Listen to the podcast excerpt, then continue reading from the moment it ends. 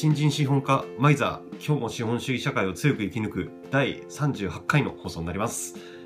こんにちはマイザーです。この放送では私マイザーが資本主義社会を生き抜く上で大切だと思うことやそこから得られた経験などについて日々お話ししていきます。はい。ということでじゃあ38回の放送なんですけれどもいやなんか意外だったのがですね前回まあ、超限戦ってあの戦争の本あの人民解放軍の将校の方が書いた本なんですけどあれを紹介した投稿をしたらあの投稿に「いいね」がなんか史上最多つきましてまあといっても 10, 10いいねぐらいなんですけどまあでも自分にとって10いいねもついたのってそれが最高なんですよ。で結構「いいね」つけてくれた人もなんかそういう放送とか全然興味なさそうな人が、なんか意外な人っていうか、なんか結構明るめなことを放送で語ってる人が、なんかやたらいいねをしてくれて、なんか心の闇が何かあるのかなみたいなふうにちょっと勘ぐってしまって、やっぱなんかあの、表向きこう、明るいことを話題にして、こう話していても、やっぱどこかしらやっぱ人間なので闇というのがあって、その闇をえぐり出したようなことを、こう放送したのが受けたのかなっていう、で我自分なりに、まあ分析してるんですけど、他の放送とかいろんなスタイフとか、そういう音声配信してる方の中で、うん、その中でもかなり物騒なことを 話してた、話してたし、うん、結構不穏な内容だったと思うんですけど、なんかそれが最高のいいねの数をいただいてしまったっていうことで、うん、なんかなかなかちょっと人間の闇というものを ちょっと感じてしまいましたね。はい。で、ということで、じゃあ今日はそれに関連して、うん、まあ人間の闇というか、まあまたちょっと今日もブラックな話をしていこうかなと思います。はい。なんかブラックな話が、なんか流行るんじゃないか説が自分の中であるので、まあ、ちょっとそういう人間の心をえぐる系の、なんかそういうことを今日も話していこうかなと思います。えっ、と、今日の内容はですね、えよく長いものに巻かれろっていう言葉あるじゃないですか。まああれですよ、偉い人がいて、そういう偉い人とか力のある人に対して何か言ってきたら、それに対してこう抵抗したりとか、いや、それ違いますよとか言って波風立てないで、こう、おとなしく従っておこうとか、したそうやってしておけば、まあ、なんですかね、潰されることもないし、穏便にことを運べるよとか、まああとはそういうふうに長いものに巻かれておけば、あ、そういう人に気に入ってもらって上に上げてもらったりとか優遇してもらったりとかするから結構そうした方が得だよみたいな感じで、まあ、よく長いものに巻かれろっていうことで言われますよね。うん、ただただし巻かれに行く行き過ぎると「てんてんてん」っていうことを今日はお話ししようかなと思います。はいで、えー、とまず私のスタンスとしてこう、まあ、よく長いものに巻かれ巻かれろっていう人人のことって結構かっこ悪いとかなんだなんとかって言うじゃないですか。そなんかそういうの古いとかなんかいけてないとかまあ音声配信とかまあなんですかね、まあ、結構そういうネット界隈とかで長いものに巻かれろとか言うと、うん、多分結構、うん、なんかほんといけてねえやつだなとかなんか社畜根性だなとかなんかそう思われると思うんですけどうん、ただ個人自分個人的な感想なので、まあ、別にあのそんなに深く思わなくていいんですけど、まあ、自分個人としては、まあ、ある程度は長いものに巻かれろっていうのが当たりかなって思ってて。というのも、まあ、別に最初、まあ、社会人になりたてとかあの力ってないじゃないですか。そんなね、勤めに始めたての頃って周りに人間関係もないし、えー資金力もないしでもう金あもう金がないからとにとにかく金がないから自由もないわけで、うん、で、まあ、貯金とかそういう資金を貯める軍資金とか種銭貯めるにしたって、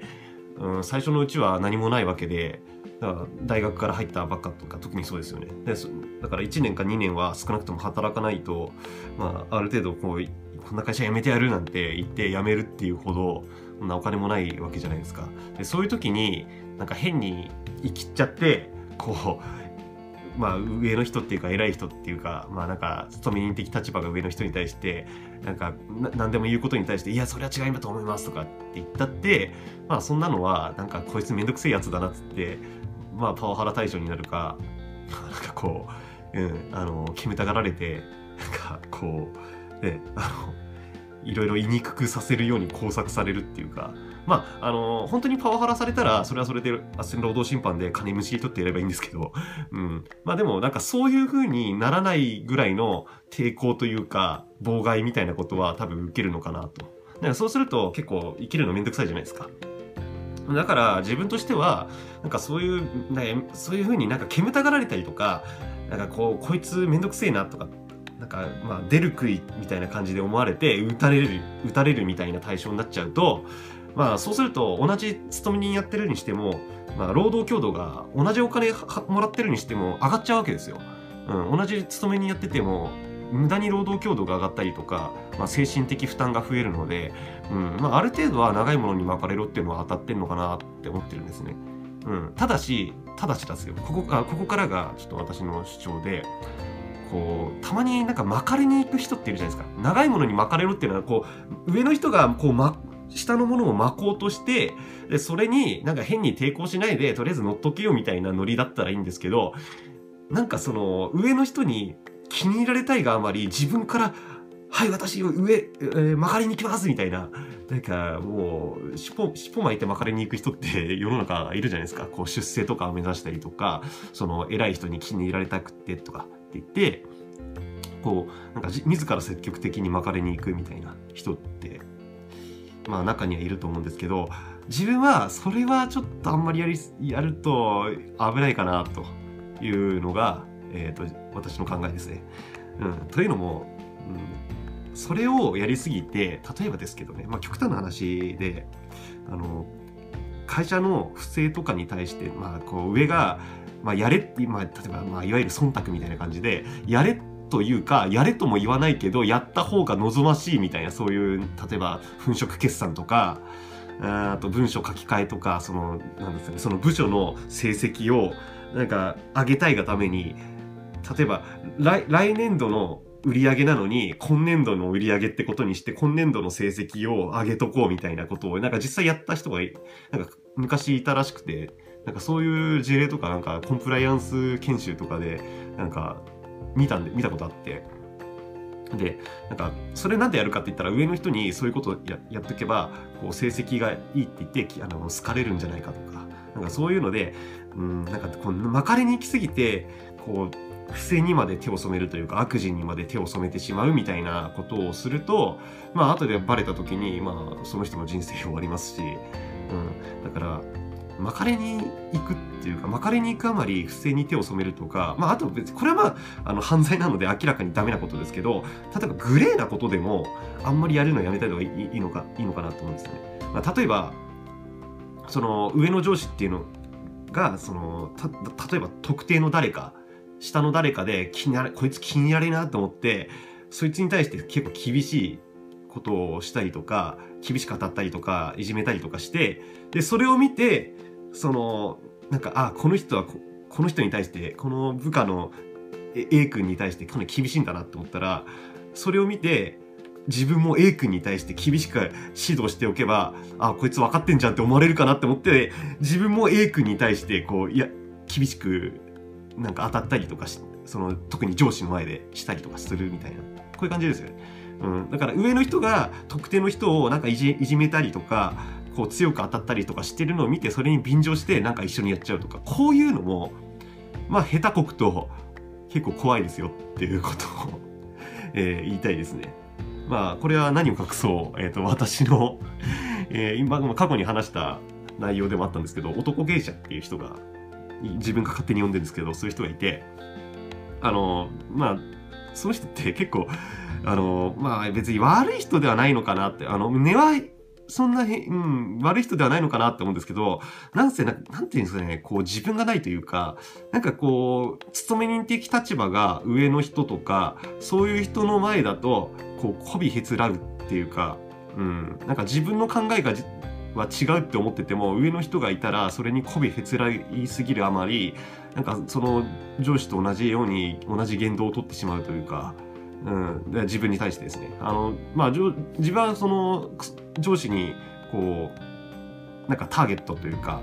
あこいつは厳しくやってやろうみたいな感じなターゲットにされたので多分それを感じ取ってかあのその上司がこうダメ出しをするとそれに対して一緒に乗っかってダメ出しをしてくるとかまあダメ出しっていうかなんかもうちょっとこうした方がいいかもね的な感じでこの上司の意見に乗っかってアドバイスしてくるみたいなあのいらねえアドバイスなんですけどしてくるみたいなことしてきてた人なんですよ。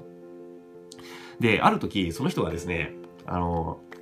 その人っていうか、あの、あれですね、そのあある会議で、その、上司がですね、私が退職するってなった時に、まあ、退職する前に有給を消化したいって私が言ったんですよ。で、そしたらその上司がですね、え、ー、と、有給を取るのやめろと。なんかもう、業務優先なんだから、あの、業務が、この期間、期限内に終わんないんであれば、もう有給を取らないで、あの、出社しろと。まあ、有給拒否ですよ。あの有給取得妨害ってやつですね。これあの、労働基準法に違反してるんですけれども、まあそれをやってしまったわけなんですよ。まあ多分本人そういうことも何も知らないと思うんですけど、で、やってきてしまって、そしたら、それに対しても、その男芸者くんは乗ってきてしまったわけなんですよね。僕、総務だったのでわかるんですけど、会社は有給を拒否することができるんですよとか言ってきて、いや、そんな法律ないんですけどね。うん、全然ないんですけど、まあそういう感じで、まあ上司がやってきたことに対して、その男芸者くんも乗ってきちゃったんですよ。便乗しちゃったんですよ。まあでもそうですよね。やっぱりあの上の人がそう言ってるから、それに乗っかっておけば、あ、こいつもこいつ分かってんじゃんって思われるのかなって多分思ったと思うんですよね。まあ、あの、長いものに巻かれに行くっていう、まあ、いわゆるこういうことですよね。で、でですね、あの、それを言われた時、私はどう思ったかというと、最初私はその上司だけをターゲットにして、こう、労働審判とか斡旋とかをやろうと思ってたんですよ。ただですね、彼が便乗して乗っかってしまったわけなんですよね。あの、軽多分軽い気持ちでやってしまったと思うんですけど、ただ乗っかってしまった以上、加害者になってしまうわけなんですよ。で、この斡旋とか労働審判をやる側の身になってなんですけど、加害者って、1人より2人の方が、あの人数が、加害者の人数って多い方が、よりその賠償金額が、を高くさせるように認めさせやすくなるんですよ。うん。なんか、まあネットで調べてみればわかると思うんですけど、そう、いじめとかパワハラとか嫌がらせって、あの、まず、その加害者の立場が、その被害者よりもより上であればあるほど、その被害の額っていうのも増えてなおかつ、えー、加害者の数も多ければ多いほどその被害額っていうのを多く請求することができるようになできる傾向にあるんですね。ということはですよ。まあなんかその方はその男芸者君は軽い気持ちでそうやって乗っかってしまった以上その乗っかってしまったがために、えー、その私の中であこの人も加害者にもう見た加害をしたからじゃあこの人も加害者ってことで入れておこうって思っちゃうわけですよ。そうすればまあより被害あの賠償金というか慰謝料を取れる可能性を高めることができるから入れちゃおうって思っちゃったわけなんですね思っちゃったし多分実際やると思いますうん、やると思いますかやります。ちょっと、もう、まあ、その男芸者君にはすごい、まあね、あの気の毒な話なのかもしれないんですけど、ただ、乗っかってしまった以上、一緒のフィールドに来てしまったので、自分から。まあ、しょうがないですよね。これも自己責任っていうことで、まあ、自分で選択して自分でやってしまった行動なので、まあ、しょうがないですよね。やっちゃいけないことですから。そこで、せいぜいなんか上司が変なこと言ってても、それに対して黙ってればよかったんですよ。余計なこと言わないで。だけど、そこで、こう、まかれに行くがあまり、こう、乗っかってしまったので、加害者の一人になってしまったわけですね。で、その後、えー、私がその最終出社日になって、その時は、あの、その上司ってなんか健康診断かなんかで休みだったんですよね。ただ、その男芸者くんがいて、で、上司がですね、スラックっていうあの、あの、チャット、ビジネス用で使うチャットアプリみたいなのがあって、そこで、その上司がですね、また有給をなんか引き継ぎがまだ十分じゃねえから来るなとか、あの、来いと。えー、もう、あ、次の日から有給でずっと休むってあれなのに、その最初の1週間はもう休めないと思えみたいなことをまた送ってきたわけですよね。うん。で、それに対して、あの、最終出社日にた、に、その男芸者くんがいたんです、いたので、それに対、その時も私に対して、こう、こうやって上司が言ってるからあの会社に来なさいと会社でないと会社は有給を拒否することができるってまた同じことを私に言ってきたんですよ。うん、一度ならまだしも二度彼はやってしまったわけですね。うん、もうだからああもうこの人も加害者ねっていう感じで自分の中でなってしまったわけなんですよ残念ながら。うん、だからまあ、最悪、ね、あの労働斡旋労働審判そしてその次の労働裁判までもしかしたらもしかしたら、うん、彼は付き合わされることになるかなと思います。うん、会社があの会社とのこの何ですかね仲裁案が、まあ、ある程度そのその仲裁役の人がある程度いい感じの条件を私に提示してくれたら、まあ、そこまでいくことはないんですけれどももしあの会社に対してこう有利な仲介案その会社の意見だけを聞いた仲介案みたいなことをもし出してきた場合は、まあ、あんま考えにくいんですけど、まあ、もしそういうことになった場合は、まあ、彼らは、えー、労働裁判の方まで、まあ、3回ですね。斡旋斡旋と労働審判。労働審判もあ3回最大で審議するんですよね。でそれでも決まんなかったら労働裁判ってなるのでまあそうですね。全部合わせたら半年ぐらいかかるんですかね。わかんないですけど、うん、なのでもそれぐらい泥沼にはめ込まれるあのターゲットになってしまったっていうことなんですね。だからまあ長いものに巻かれろっていうのは、まあある種、あ処世術としてはあある程度は私も正しいかなと思うんですけれどもあんまりやりすぎて長いものに巻かれろっていう受動的な立場ならいいんですけど能動的に巻かれに行こうとしすぎるあまり軽はずみにその上の意見に乗っかってしまうと後で大変になることもあると思うので、えー、皆さん あのそういう社会を生き抜く上ではバランスを大切にしましょうということが今日のお話ですね。うん、まあねまた今日も物騒な話になってしまったんですけどまあなんか物騒な話が皆さんお好きなようなので、まあ、今日も物騒な話を2日連続で、はい、あの投稿してみることにしました。じゃあということでじゃあ今日のお話は以上になります。はい皆さん長らくお疲れ様でした。えー、また次回お会いしましょう。さよなら。